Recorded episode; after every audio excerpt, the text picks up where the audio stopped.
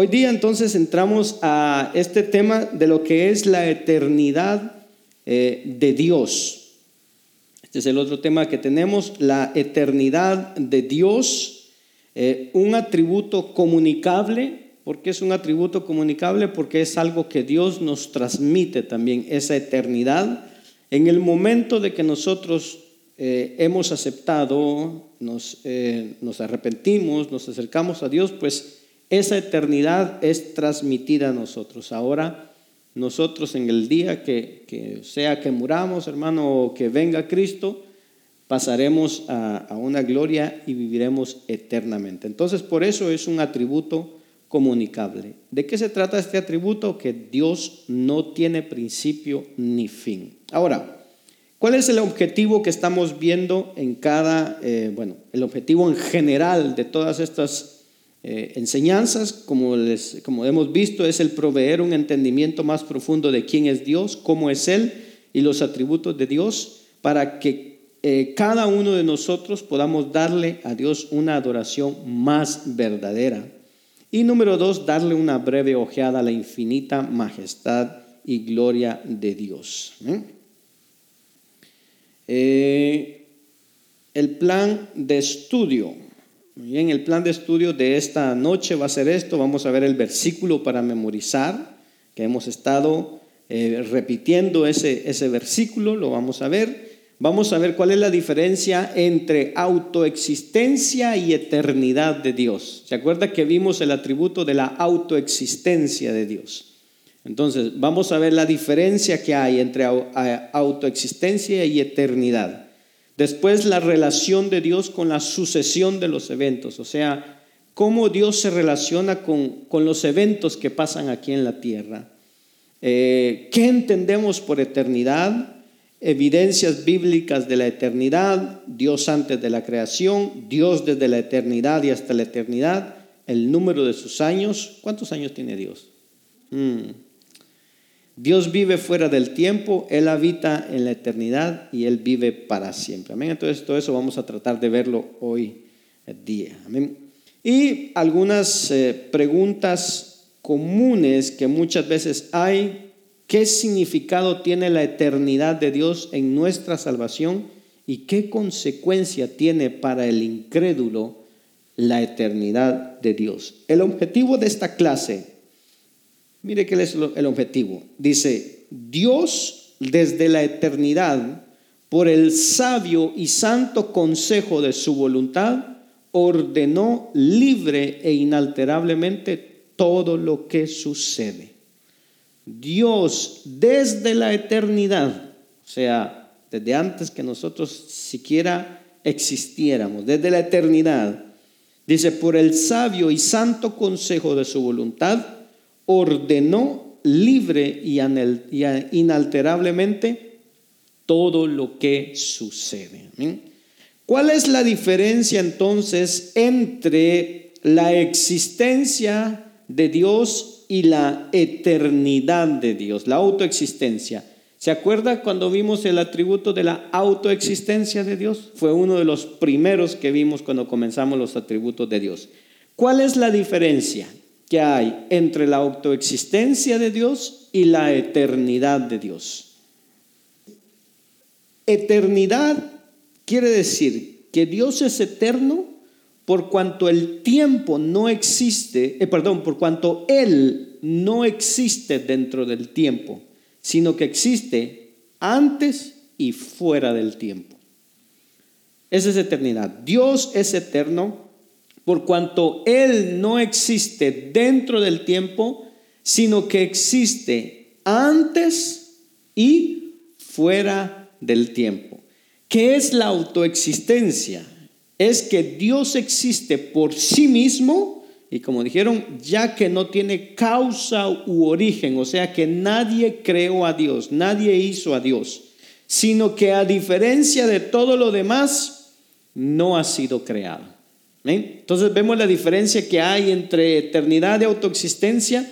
Eternidad, Dios es eterno, en Él no existe el tiempo, Él está fuera del tiempo. Y la autoexistencia, pues, Él existe por sí mismo. O sea, no tiene causa, no tiene origen, nadie lo creó a Dios. Dice, la autoexistencia nos habla de que no hay nadie, no hay nada ni nadie quien creó a Dios, no hay causa ni origen de su existencia, mientras que para nosotros hay un inicio y un fin, para Dios no hay. La eternidad nos habla de que Él no existe eh, en el tiempo, no está limitado por el tiempo. Eh, perdón, la eternidad nos habla de que en Él no existe el tiempo, no está limitado por el tiempo, mientras que nosotros estamos limitados por el tiempo y nos movemos en el tiempo.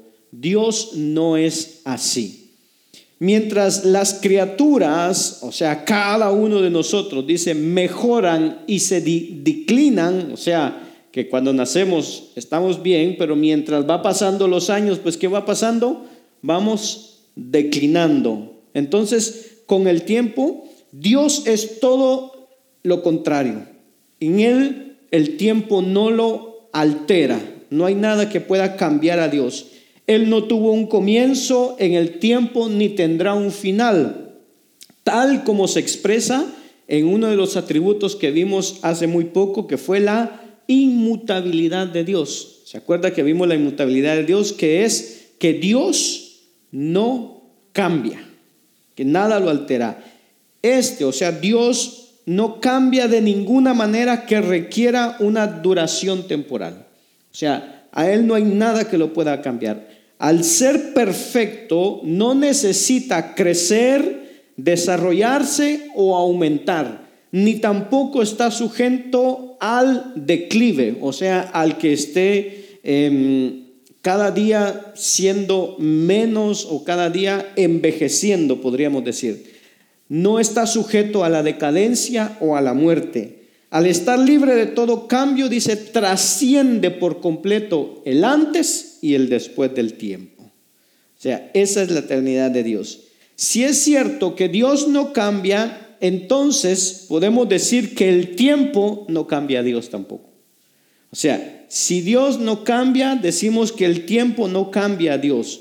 No altera su ser, no altera sus perfecciones, no altera sus propósitos y no altera sus promesas. O sea, cuando Él prometió algo, se va a cumplir y el tiempo que transcurra no va a cambiar eso. Pero ¿qué quiere decir que el tiempo no altera el conocimiento de Dios? Por ejemplo, que Dios nunca aprende cosas nuevas ni se olvida de nada, como nos pasa a nosotros, amén. Que aprendemos algo, pero que al poco tiempo nos olvidamos de lo que hemos aprendido. Sin embargo, Dios no, Dios no aprende cosas nuevas ni se olvida de eso. Por eso, porque eso significaría que si Dios aprendiera algo y se olvidara, entonces eso significaría que Él no es inmutable, Él no es eterno, porque entonces perdería ese conocimiento perfecto. Esto implica también que el paso del tiempo, o sea, todo el tiempo que va pasando, no aumenta ni disminuye el conocimiento de Dios desde que la creación comenzó hasta hoy día, no ha habido nada que ha hecho que Dios le disminuya el, conocimiento o que el conocimiento le aumente. Nada. Él sabe todas las cosas, pasadas, presentes y futuras. Él las sabe con igual claridad. Ahora, este atributo significa que Dios existe sin límite de tiempo. Su existencia se extiende sin límite de tiempo hacia atrás y hacia adelante, según como nosotros vemos el tiempo. Sin ninguna interrupción, sin ninguna limitación causada por los eventos de, la historia de la humanidad. Ahora, cuando nosotros unimos eh, todas estas ideas, un hombre llamado Berkhoff dice, define el atributo de la eternidad, y oiga bien, usted la puede ver ahí, dice, como aquella perfección de Dios, por lo cual Él se revela por encima de todos los límites temporales y toda la sucesión de los momentos, y posee el todo de su existencia en un presente invisible. Así es como Berkhoff define este atributo de la eternidad. Aquella perfección de Dios por la cual Él se revela por encima de todos los límites temporales y toda la sucesión de momentos, o sea, todo lo que acontece en el mundo y que Él posee eh, y posee el todo de su existencia en un presente invisible. La eternidad de Dios se refleja en el Salmo 92, que dice el Salmo 92, desde el siglo y hasta el siglo, lo que equivale a de eternidad a eternidad o sin principio ni fin, como se traduce en algunas versiones. En Génesis 21:33, donde el Olam, que Olam quiere decir el Dios eterno, viene de una expresión original que significa el Dios de la eternidad. Ahí en Génesis 21:33. Pero entonces, ¿qué relación tiene Dios con la sucesión? O sea, el orden, la secuencia y el enquedamiento, el curso de cada evento. ¿Cómo Dios o cómo se relaciona Dios con todo lo que pasa en el mundo desde que comenzó la creación hasta hoy día? Por ejemplo, ¿qué tiene que ver Dios o cómo se relaciona Dios con todo lo que ha sucedido? Póngale desde la creación de Adán y Eva o cuando fue el diluvio, la torre de Babel, eh, cuando hubieron, hermano, todas las guerras que hubieron eh, alrededor del mundo, em, cuando hubo la Primera Guerra Mundial, la Segunda Guerra Mundial, eh, cuando hubieron todas esas catástrofes, ¿cómo se relaciona Dios con todos esos eventos? ¿Es que será que Dios no se dio cuenta lo que iba a pasar? ¿O que Dios eh, no puso atención a los eventos. ¿Cómo cree usted que se relaciona Dios con cada uno de esos eventos o con todo lo que es la historia de la humanidad? ¿Cómo, cómo se relaciona Él con, con todo eso? Mire lo que nos dice aquí. Dice, como ser eterno, Él ve el pasado y el futuro tan claramente como el presente. Como ser eterno, dice, Él ve el pasado y el futuro tan claramente como el presente. Así como estamos ahorita nosotros aquí presentes, Él ve nuestro presente, pero Él ve también nuestro pasado y nuestro futuro. Amén. Además dice, Él debe verlos con la inclusión de los sucesos, de la sucesión de eventos, o sea, con todo lo que está pasando. Y sin embargo, él en ninguna manera se haya limitado por todo lo que pasa. Una ilustración de esto se halla en la cena celestial de Apocalipsis 6, 9 eh, al 11. Apocalipsis 6, 9 al 11. Eh, vamos a ver si lo encontramos, si no, si alguien lo encuentra. ¿Se da cuenta cómo Dios se relaciona con todo lo que pasa? Le dice, ¿hasta cuándo nos vas a Em, ¿cómo es la palabra que dice? Nos va a vindicar, vengar, perdón. O sea, ¿hasta cuándo nos vas, a vengar la muerte de nosotros? Y Dios les responde que todavía deben de esperar un momento, esperando que hay ciertas cosas que van a suceder antes que llegue ese momento. Entonces, ahí en Apocalipsis 6, 9, 11, el Señor dice, contesta a esta pregunta de los mártires en cuanto al tiempo que pasaría antes de que ellos fueran vindicados, diciéndoles que esperaran hasta que ciertos eventos sucedieran en la tierra. En otras palabras, los eventos que sucedan no alteran o cambian el tiempo de Dios y en Dios. Todo lo que sucede es porque Dios lo ha permitido que suceda y debe de suceder dentro del tiempo de Dios y en Dios. Eso es lo que va a, pasar. Y porque nosotros estemos desesperados por algo, no va a alterar el que Dios eh, en su tiempo haga lo que tenga que hacer. Amén. Por ejemplo, muchas veces nosotros vemos lo que está pasando alrededor del mundo, guerras, catástrofes y tantas cosas. Y nosotros, ¿qué le decimos? Ay Señor, ven ya.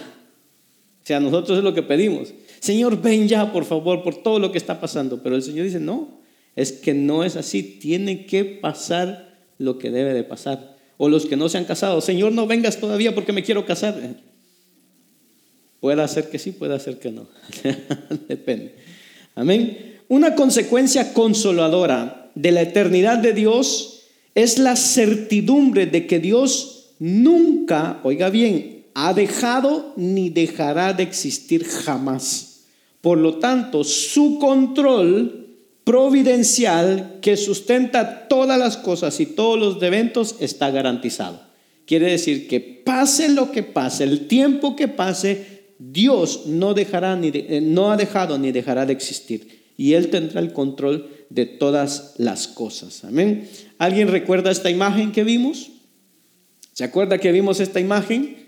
El, viernes pasado fue, amén, que vimos que Dios está arriba, el tiempo está abajo y Él mira, como dijimos, hacia adelante, hacia atrás y el presente. Amén. Le pongo esta otra para que tengamos un poquito más de comprensión en cómo Dios ve las cosas. Si se da cuenta, Dios está arriba y ve la eternidad. Ahí estaba Dios. Y después mira la creación. Y en la creación empezó el tiempo. Para nosotros eh, empezó a existir el tiempo. Y dentro de la creación de Dios empezó a existir el tiempo. Vemos que el tiempo pasa, la vida de Cristo, vemos el día de hoy, 2023, 2024 y llegará hasta el momento del juicio final donde terminará el tiempo, se acabará y seguirá lo que es la eternidad. Entonces Dios está desde la eternidad y hasta la eternidad. Amén. Entonces, esa es otra manera de que podamos comprender cómo Dios mira. Las criaturas, eh, nosotros estamos sometidos al tiempo experimentamos la eternidad de Dios en relación al tiempo. Si bien no hubo tiempo antes de que se creara el tiempo, no podemos sino pensar en Dios como ya existente antes del tiempo. No hubo tiempo antes de que se creara el tiempo, no podemos sino pensar que Dios es, eh, ya está existente o ya existía antes del tiempo. O sea, aquí en la creación comienza el tiempo. Dios está antes de la creación del tiempo. Quiere decir que Dios está en la eternidad. Entonces, por eso dice, si bien no hubo tiempo antes de que se creara el tiempo, o sea, antes de la creación, antes de que Dios dijera eh, y creó Dios los cielos y la tierra, antes de ese momento no había tiempo. Entonces, podemos, no podemos sino pensar que Dios, que existente antes del tiempo. También experimentamos la eternidad de Dios de esta manera. Dice que Él es quien es en todo momento. Esto significa que el Dios que creó el mundo, Él es, es el mismo Dios a quien oramos. Oiga bien, el mismo Dios que creó el mundo, que vive desde la eternidad, que existe desde la eternidad, es el mismo Dios que nosotros oramos. Si bien el tiempo ha pasado, Dios es el mismo. No ha cambiado.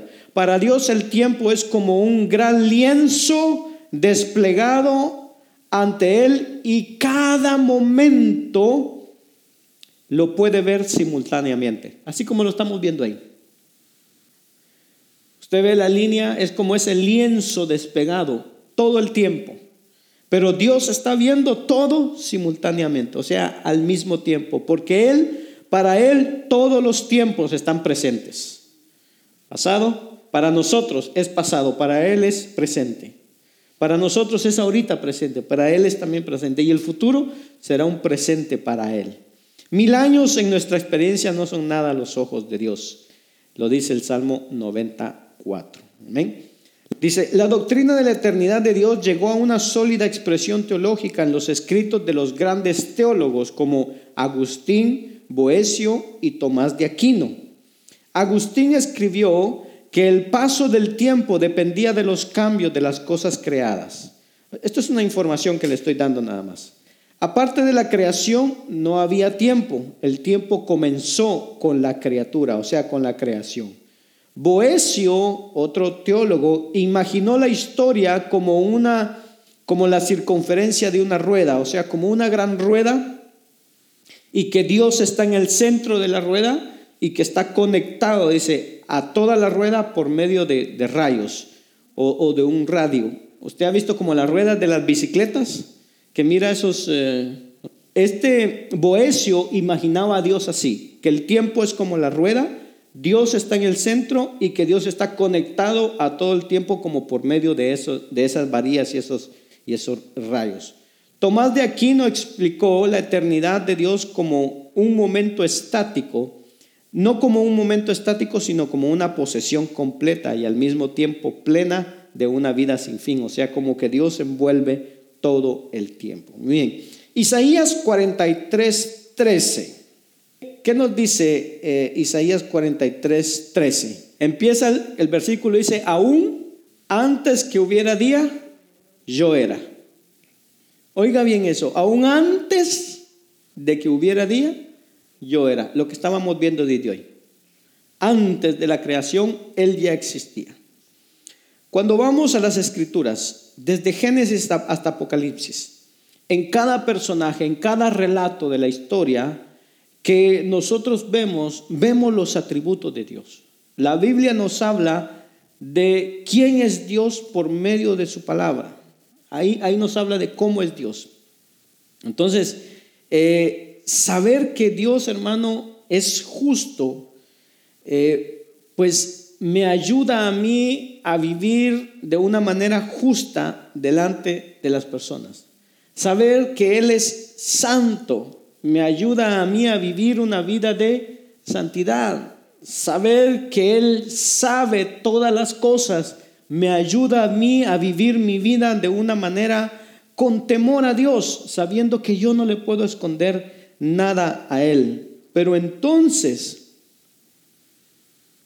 ¿en qué, qué entiende usted por eternidad de Dios? Cuando hablamos de la eternidad, eh, de la eternidad de Dios, ¿qué entiende usted por la eternidad de Dios? Los niños preguntan a veces, ¿quién hizo a Dios? ¿Sí? ¿Le ha preguntado? ¿Quién hizo a Dios? La respuesta más clara consiste en decirles que nunca fue necesario hacer a Dios porque Él siempre ha existido. Esa es nuestra respuesta. Amén. Pero Él existe de una forma distinta a la nuestra. Nosotros, sus criaturas, existimos de una manera frágil, finita, derivada y dependiente. O sea, nosotros como criaturas existimos de una manera frágil, frágil. ¿Por qué, hermano? Porque cualquier cosa puede venir a nuestras vidas y se acabó. Se acabó para nosotros. No hay más. Amén. Finita, porque un día dejaremos de existir. Derivada, ¿por qué? Porque cada día vamos bajando. y dependiente, ¿por qué dependemos? Dependemos de Dios. Dependemos, hermanos, de que si Él dice mañana se acabó el aire, nos acabamos nosotros. Amén. Pero nuestro hacedor existe de una manera necesaria, eterna, en la que se sostiene a sí mismo. ¿Por qué necesaria? Necesaria, esto es en el sentido de que Dios no tiene en sí la posibilidad de dejar de existir. ¿Se acuerda que en la, la omnipotencia de Dios vimos esa parte? de que Dios no puede dejar de existir. Así como nosotros no tenemos en nuestro ser la de vivir para siempre. Así como Dios no puede dejar de existir, nosotros no podemos vivir para siempre. Si no es por Él, o sea, si no es que un día que, estemos con Él, entonces viviremos, pero de lo contrario no podemos. es necesario que envejezcamos y que muramos, porque forma parte de nuestra naturaleza actual que nos suceda esto. En cambio, Dios continúa inmutable para siempre, de manera necesaria, porque forma parte de su naturaleza el que sea así. Este es uno de los numerosos contrastes entre la criatura y el creador. ¿Mm? Dice, la eternidad de Dios se puede definir como sigue. Dios no tiene principio, fin ni sucesión de momentos en su propio ser y ve todo el tiempo con la misma lucidez. Sin embargo, Dios ve los hechos en el tiempo y actúa en el tiempo. Entonces, cuando hablamos de la eternidad, estamos hablando de qué? Estamos hablando de que algo o alguien no está sujeto a los rigores del tiempo. Dios es eterno. Y eso significa que si Dios es eterno, su ser, su existir, estamos hablando de su ser, de su existir. Y hay un pequeño conflicto teológico, podríamos decir, una controversia en ciertos términos porque alguien dijo en algún momento que Dios no existe. Muchos ateos dicen eso, Dios no existe. Pero un teólogo dijo una vez, Dios no existe. Eh, ¿Por qué? Porque cuando decimos Dios existe, él, él explicaba que si decimos que Dios existe, eso crearía algo que, de que Él tuvo principio y tendrá un fin, que no los tiene. Pero cuando muchas veces nosotros decimos Dios existe, es como que, como que estuviéramos diciéndole, pues Él tuvo un principio y tendrá un fin. Entonces este teólogo decía, Dios no existe, Dios es. Entonces, por eso decía esa parte, porque cuando decimos Dios existe, es como que le dijéramos Dios inició en un momento y terminará en un momento. Entonces él decía, no, Dios no existe, Dios es. Nosotros entendemos el tiempo expresado, o sea, nosotros, ¿cómo comprendemos el tiempo? Expresado en pasado, en presente y en futuro. Podemos hablar hoy día acerca de nosotros. Podemos hablar de nuestro pasado, podemos hablar de nuestro presente, aquí ahora, y podemos hablar del futuro hasta cierto eh, límite, podríamos decir, que podemos hablar de nuestro futuro. Por ejemplo, hoy día podemos decir, terminamos la clase y después de que terminamos la clase nos despedimos y nos vamos para la casa. Y nuestro futuro es que llegaremos a la casa. Hasta ahí. Pero más allá, digo, mañana me voy a levantar y no sabemos, porque eso está en las manos de Dios. O sea, hasta cierto límite podemos hablar de nuestro futuro. Pero eh, Dios está por encima de todo eso. Dios está por encima de una percepción del pasado, una percepción del presente y del futuro, porque Dios es atemporal, o sea, está fuera del tiempo. Dios está más allá de esa percepción, de ese entendimiento o de esa realidad. Ahora, imagínese lo que es percibir esa realidad y el mundo y a nosotros mismos sin tiempo. Que nosotros no tuviéramos tiempo. Nosotros no podríamos entender nuestra realidad, nuestra vida, nuestro momento fuera del tiempo. ¿Por qué? Porque nosotros nos movemos en el tiempo. Nos movemos desde que nos levantamos, miramos la hora porque tenemos que a tal hora estar en el trabajo, a tal hora es nuestro break, a tal hora regresamos, a tal hora venimos. Entonces nosotros nos movemos en el tiempo.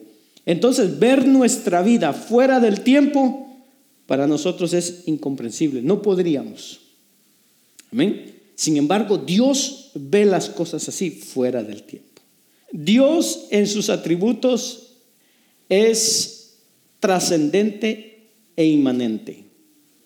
¿Qué significa eso?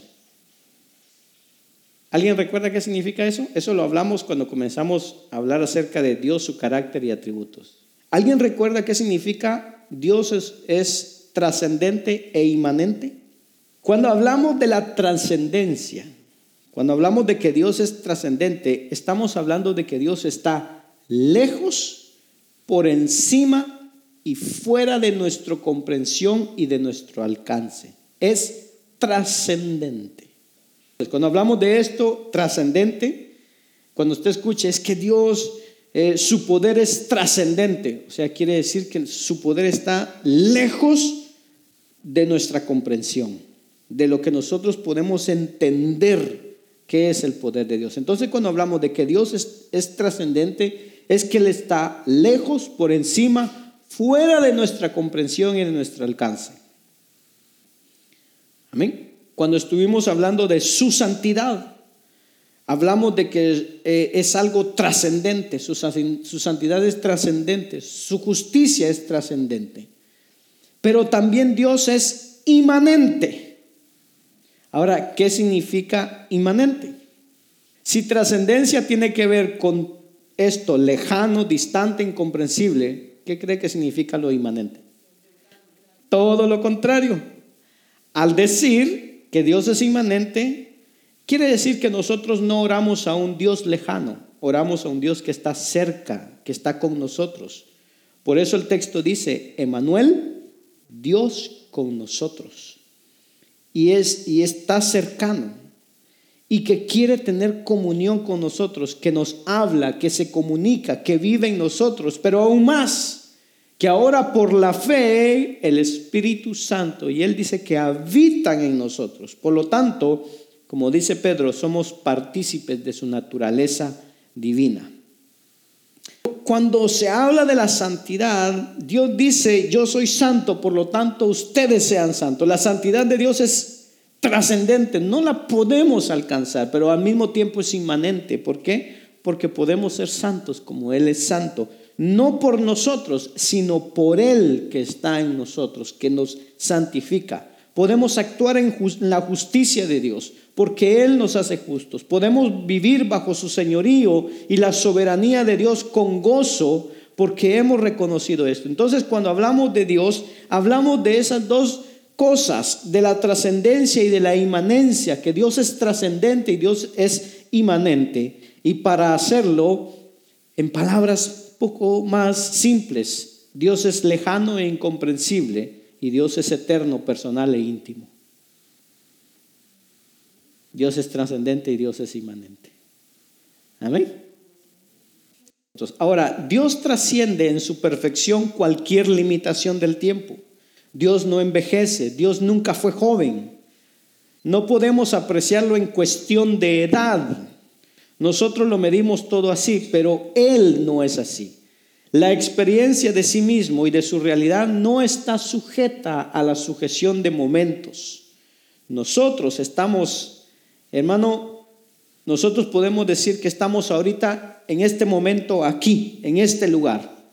Estamos en un espacio, eh, tenemos una actitud, tenemos un pensamiento ahorita. Percibimos las cosas ahorita, pero no podemos estar en otro lado. Estamos aquí. Dios está por encima de eso, está fuera de eso. Entonces, cuando hablamos de la eternidad de Dios, pues estamos hablando de que Dios no está sujeto al tiempo. Y cuando hablamos de la eternidad de Dios, pues estamos hablando especialmente de su ser, de que Dios es eterno, porque es trascendente, porque es inmanente. Ahora, quiero que veamos algunas evidencias bíblicas acerca de la eternidad de Dios, porque no podemos enseñar algo que no está en la Biblia. Porque si algo no está en la Biblia y se enseña, pues no es bíblico. Amén. Entonces, evidencias bíblicas. Entonces, vamos a ver algunas evidencias acerca de la eternidad de Dios. Número uno, hablando acerca de la eternidad de Dios, Dios es antes de la creación. Génesis 1.1, ¿qué nos dice ese texto? Génesis 1.1. En el principio dice, creó Dios los cielos y la tierra. Juan capítulo 1, versículo 1. En el principio, el verbo Ah, ¿Era el verbo? Mire, mire qué versículo. Es interesante. Juan está evocando en su evangelio, hablándonos acerca de que el Hijo de Dios es Dios.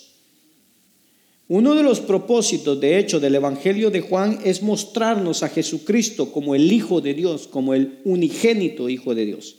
Ahora, si nos damos cuenta, Juan está casi, casi evocando Génesis 1.1, lo que acabamos de leer hace un momento. Juan describe, en el principio era el verbo, y Génesis 1.1 nos dice, en el principio creó Dios los cielos y la tierra. Pero Juan va un poco más allá y nos dice que el verbo era con Dios. O sea, Juan eh, pone a la misma estatura el verbo con Dios, al mismo nivel. Era con Dios o estaba a su lado, pero también nos dice que el verbo era Dios. Entonces está hablando acerca de esto. Juan nos dice en este versículo no solamente que el verbo, el logos, es decir, Cristo, en el principio era, nos dice Juan. Entonces nos está hablando de su eternidad. Porque en el principio ya estaba, el verbo ya estaba ahí. Entonces nos está hablando de su eternidad. En el principio ya era el verbo, ya era y era con Dios a su lado y era y es Dios. Esto, hermano, es como una bomba atómica para nosotros. Ahora, en el mismo eh, Evangelio de San Juan, San Juan 17, 5, el Señor Jesús está orando al Padre y dice lo siguiente, ahora pues, Padre, glorifícame tú ¿A dónde? Al lado tuyo, con aquella gloria, y observe con cuidado lo que dice aquí, con aquella gloria que tuve contigo cuando antes que el mundo.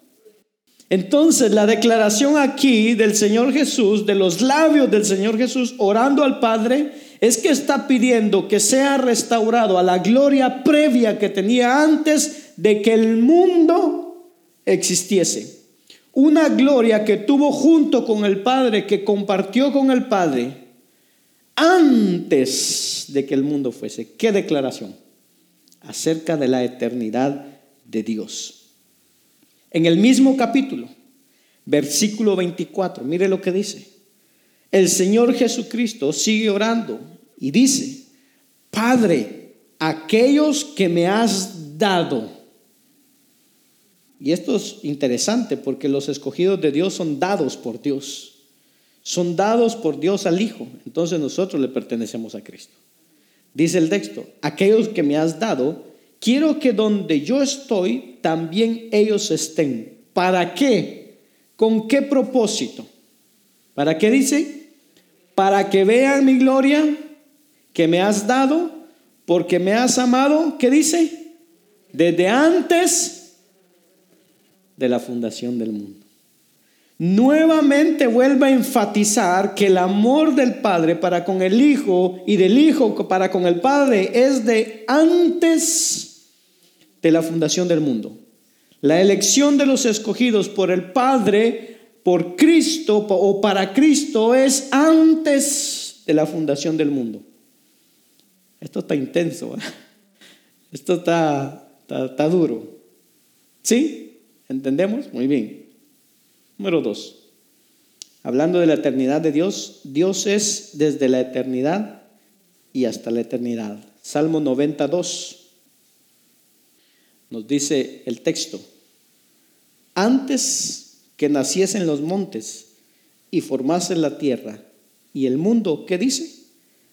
Desde el siglo y hasta el siglo, tú eres Dios. Entonces nos está hablando de su existencia desde la eternidad y hasta la eternidad. Vamos Salmo 93, 2. Si alguien lo puede leer, Salmo 93, 2. La declaración aquí del salmista es que Dios eterno, Él es eternamente. Ahora si se dan cuenta, hay una conjugación constante. No dice, no solamente dice que Él fue eterno, sino que dice que tú eres o sea, está hablando de un presente continuo, de que Él es eterno siempre, Dios es eternamente. Es una declaración muy, muy interesante. La eternidad de Dios también la sugieren pasajes que hablan de que el hecho de Dios, eh, perdón, del hecho de que Dios siempre es y siempre ha existido. Juan capítulo 8, versículo 58. Esto, esta afirmación en sí misma eh, es una afirmación explícita del nombre de Dios eh, cuando lo habla en Éxodo 3:14, que dice yo soy el que soy. Nombre que también sugiere una existencia continua. Él siempre ha existido. Dios es el eterno yo soy, el que existe eternamente. Amén. Número 3.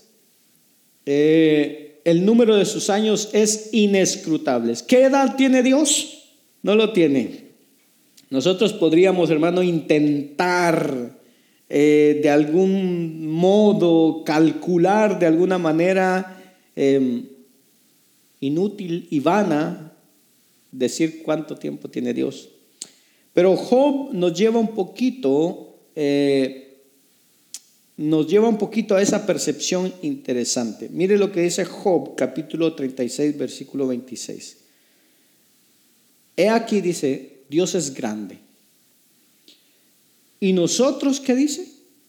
No le conocemos. Dios es grande y no le conocemos. O sea, alguien podría pensar incluso, hermano, que tal vez estudiar los atributos de Dios podría parecer una pérdida de tiempo. Pero no, porque nuestro interés es conocer a la persona de Dios. Ahora, ciertamente, en los atributos de Dios es una aproximación de cómo es Dios. Y es solamente eso, es una aproximación. No vamos a llegar a conocerlo totalmente, pero por lo menos lo más cercano posible en la medida en el que Él se revela a nosotros por medio de, las escrituras. Entonces dice el texto, Dios es más grande y nosotros no lo conocemos. Y dice, ni se puede seguir la huella de sus años. Qué bueno sería que uno pudiera decir lo mismo. ¿eh? ¿Verdad que sí? La versión eh, eh, traducción lenguaje actual dice, tan grande es Dios que no podemos conocerlo ni saber cuántos años tiene de lo que es Job capítulo 36, versículo 26. Traducción lenguaje actual dice, tan grande es Dios que no podemos conocerlo ni saber cuántos años tiene. Amén. Número 4. La existencia que tenemos nosotros del tiempo en comparación con la, con la de Dios es diferente eh, fuera del tiempo. Salmo 94 dice el texto, porque mil años delante de tus ojos son como el día de ayer que pasó. Porque mil años delante de tus ojos son como el día de ayer que pasó. Es decir, cualquier día, desde la perspectiva de Dios, parece durar mil años. Es como si ese día jamás terminara, sino que siempre está sucediendo. Podemos decir que según este versículo, cualquier día para Dios parece ser el presente en su conciencia para siempre. Según de Pedro 3.8 dice, el apóstol eh, Pedro escribe aquí, dice, mas, oh amados, no ignoréis que para con el Señor un día es como mil años y mil años como un día. Ahora, es interesante que tengamos especial cuidado con, con, esto porque se ha escuchado interpretaciones, incluso escatológicas, hablando acerca de los sucesos de los finales e incluso haciendo cálculos, por ejemplo, de lo que es la, eh, la gran tribulación o de lo que es la abominación desoladora, de las profecías de Daniel e incluso los días del Génesis. Y hay personas o estudiosos o especuladores bíblicos que utilizan estos textos como una referencia y dicen, es que el texto dice que para él un día son como mil años y lo toman muchas veces como una regla, como algo que así es. Entonces, pues para ellos es como que un metro son cuántos centímetros. Un metro son 100 centímetros.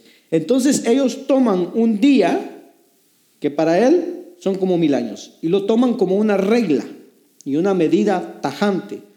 Pero si usted ha leído ahí esa parte, vamos a observar lo que está diciendo el Salmo 94. Dice que porque mil años delante de tus ojos son como el día de ayer.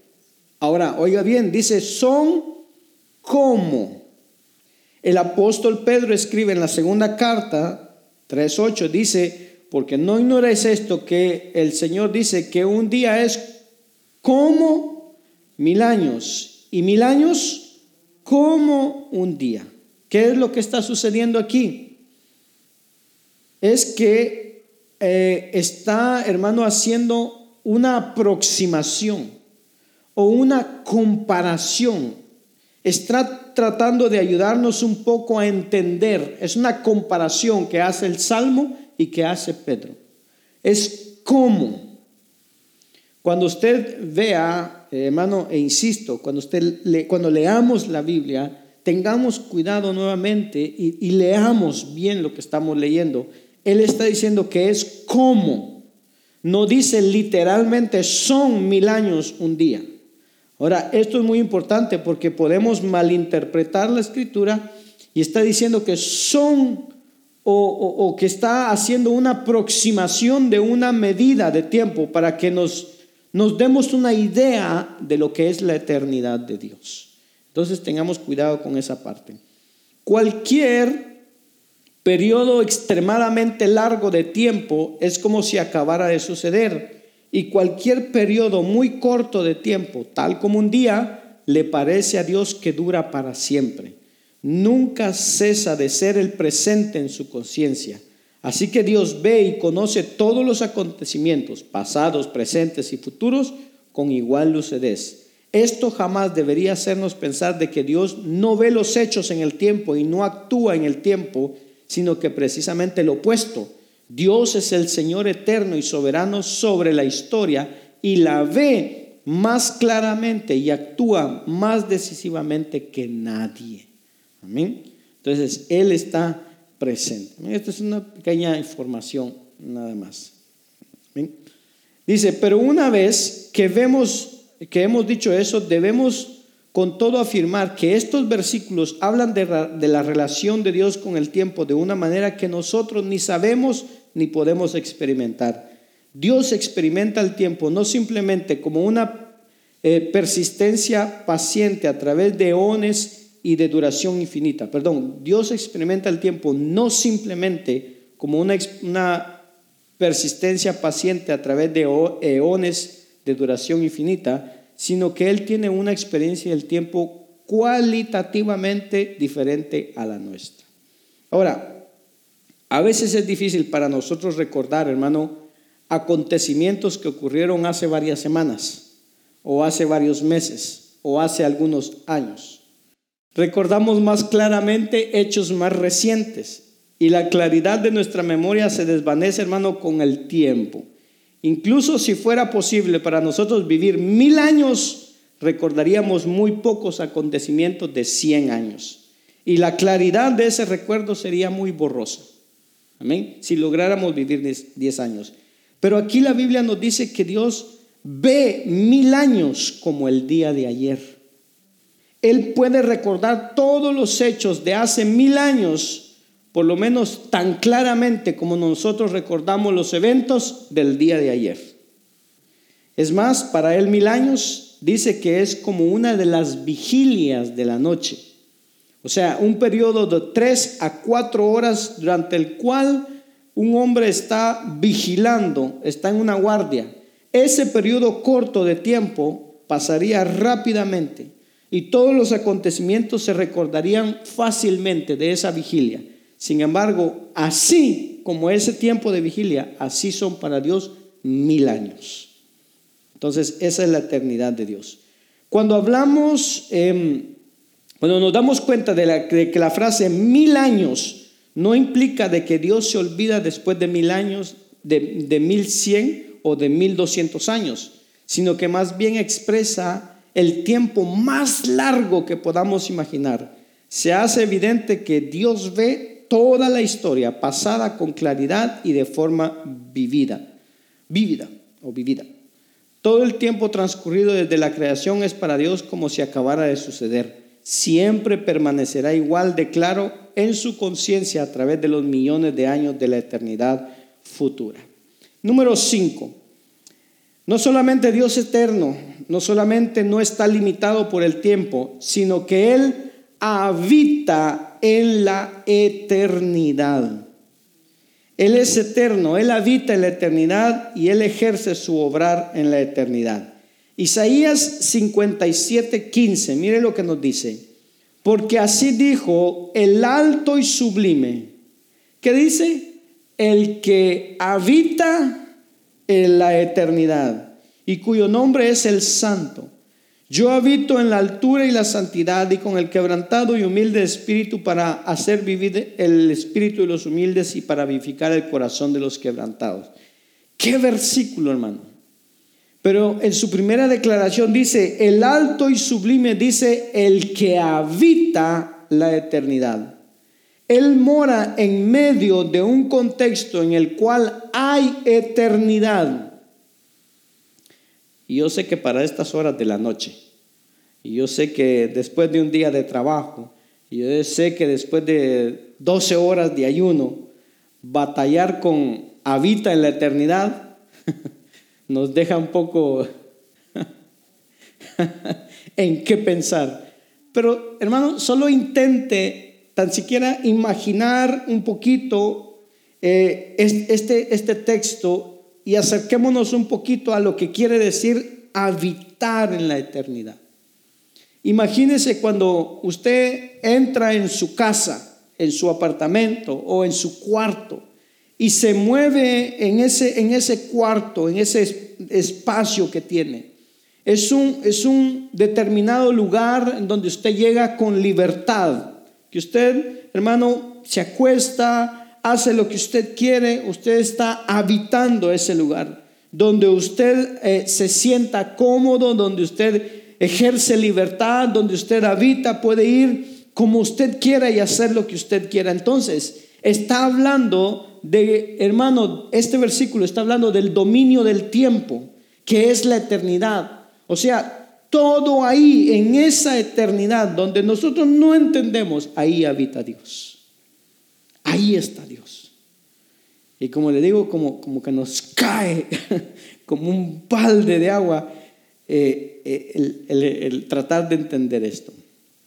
Miren lo que dice esta parte. El estudio de la física nos dice que la materia y el tiempo y el espacio deben ocurrir todos juntos. Si no hay materia, no puede haber espacio ni tiempo tampoco. De ese modo, antes de que Dios creara el universo, no había tiempo, por lo menos no en el sentido de una sucesión de momentos uno tras otro. Por consiguiente, cuando Dios creó el universo, también creó el tiempo. Cuando Dios empezó a crear el universo, empezó el tiempo. ¿Se recuerda la foto que vimos? donde está la eternidad y la creación. Ahí empezó a existir el tiempo, ahí empezó los momentos, la sucesión de momentos, los acontecimientos empezaron ahí. Pero antes de que hubiera universo y antes de que hubiera tiempo, Dios siempre ha estado ahí en esa eternidad. Amén. Punto número 6. Él vive para siempre. Desde luego, si Él es antes de la creación, si Él es desde la eternidad y hasta la eternidad, si Él no, puede, mm, no se puede medir en años, si su experiencia del tiempo es diferente a la nuestra, esto significa que Él vive para siempre. Deuteronomio 32, 40, Apocalipsis 16 y Apocalipsis 15, 7. Si lo podemos buscar, lo podemos leer. Porque yo alzaré a los cielos mi mano y diré, vivo yo para siempre. Apocalipsis 16, Apocalipsis 15, 7. Aquí dice que vive por los siglos de los siglos. Y está hablando un ángel, está hablando y dice, juró por el que vive por los siglos de los siglos. Entonces estamos hablando de Dios, estamos hablando de Cristo, que creó todas las cosas, el cielo, la tierra, el mar, el mar, y que juró, dice. ¿En qué consiste este su juramento? Dice que eh, bueno, en el versículo, en el capítulo 10, versículo 6, dice que el tiempo no sería más. Ahora, cuando nosotros vemos esta parte, vemos que Él es eterno, que Él vive para siempre, pero nosotros no. Nosotros viviremos eternamente, pero cuando seamos, estemos con Él. Ahí, por el momento, eh, a causa del pecado, pues nuestras vidas están sujetas al tiempo, están sujetas a la muerte. Amén. Termino con esto, hermano, una, conclusión. Quiero ilustrar este punto rápidamente con una historia que nos regala la historia de la iglesia. Se cuenta que en algún momento el reformador alemán Martín Lutero, el, reformador del siglo XVI, eh, dice que él ya estaba en el movimiento de la reforma, Martín Lutero. Eh, y se convirtió este hombre en uno de los más odiados de la Europa católica y de la iglesia romana. Este Martín Lutero fue enemigo de papas, de, emprendedor, de emperadores, perdón, de príncipes y, de aún, de, y aún de teólogos que habían en aquel tiempo. Eh, imagínense, hermano, echarse todo ese, toda esa gente encima. Pero ¿Cómo, cómo, podía dormir este hombre? De hecho, hay un, lugar en el castillo de Barbún donde fue llevado Lutero y cuando se, van a, se va a visitar ese lugar, eh, dice que los guías dicen que ahí arrojó Lutero tinta al diablo, porque es donde este hombre, el Martín Lutero, empezó su batalla por liberar la conciencia del pueblo trayendo al pueblo nuevamente a las escrituras, a leer la palabra de Dios. Y Lutero se casó con una gran mujer que de hecho fue una monja que desertó el hábito religioso. Ella se llama Catalina de Bora o Catarina von Bora en alemán. Y de hecho fue la primera esposa de pastor.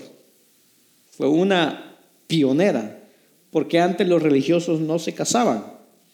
Y Catalina de Bora fue la primera esposa de pastor y, ahí, em, hermano, yo le, animo a que vaya y que investigue un poco acerca, acerca de Catalina de Bora, la esposa de Martín Lutero. Eh, una gran mujer. Dice que Martín Lutero estaba en una aflicción grande en lo que él estaba viviendo eh, estaba bajo una presión tan grande, pues lo querían matar, lo estaban persiguiendo. Y estando todo, eh, hermano, afligido, todo atribulado, su esposa, muy sabiamente, en un momento dado dice que aparece en su habitación, en la habitación de Martín Lutero junto con él, dice, aparece ella vestida de negro, toda de negro, toda de negro. Y Lutero dice, cuando la vio, le dijo, ¿qué pasó? ¿Quién se murió? Y entonces ella le dice, ¿no sabes? Dios ha muerto. Y Lutero, horrorizado y asustado, le dice, Catalina, ¿cómo puedes decir algo semejante? Dios no muere, Dios vive para siempre. Y Catalina le dice, entonces, si Dios vive para siempre, ¿de qué te preocupas? ¿De qué te preocupas? Dios no está muerto. Y esa es una gran lección para nosotros, hermano, para entender que Dios siempre está ahí. Dios no muere, Dios vive para siempre. Él vive para siempre y sus propósitos son eternos. Él vive para siempre. Entonces lo que Él determina no tiene caducidad. Lo que Él ha dicho se va a cumplir no como los frijoles, no como la leche, no como las leyes que se acaban, que, hermanos llegan a, un, a una fecha de caducidad, los propósitos de Dios no. Efesios 3:11 dice, conforme al propósito eterno que hizo en Cristo Jesús nuestro, en quien tenemos seguridad y acceso con confianza por medio de la fe en Él, por lo cual pido que no desmayéis a causa de mis tribulaciones por vosotros, las cuales son vuestra gloria. El propósito eterno que hizo Cristo en Jesús, Cristo Jesús nuestro Señor, Dios hizo que Cristo, hermano, desde Cristo propósitos eternos.